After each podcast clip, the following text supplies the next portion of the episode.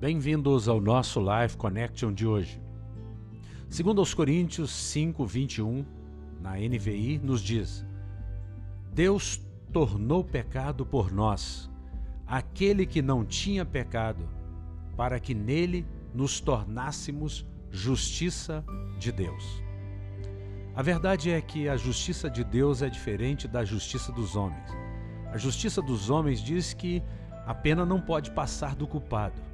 Mas o fato é que o padrão de Deus elevado não permite que um pecador pague pelos seus próprios pecados.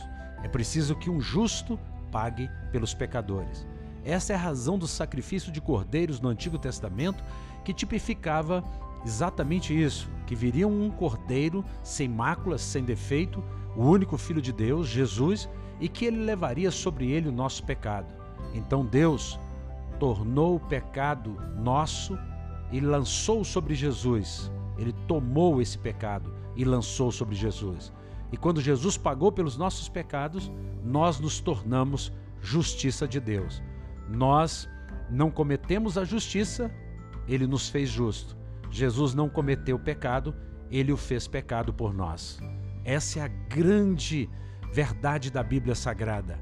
O justo pagou pelos pecadores. Não precisamos pagar, não precisamos fazer sacrifício. Jesus já ofereceu sacrifício perfeito. Receba o favor de Deus, a graça de Deus. Seja salvo pela bondade de Deus e pela misericórdia de Deus. Aceite agora o maravilhoso presente da vida eterna que só Jesus pode te dar. Ele te ama e ele quer te dar este lugar no céu. Um beijo grande no coração. Até o nosso próximo encontro. Fiquem com Deus.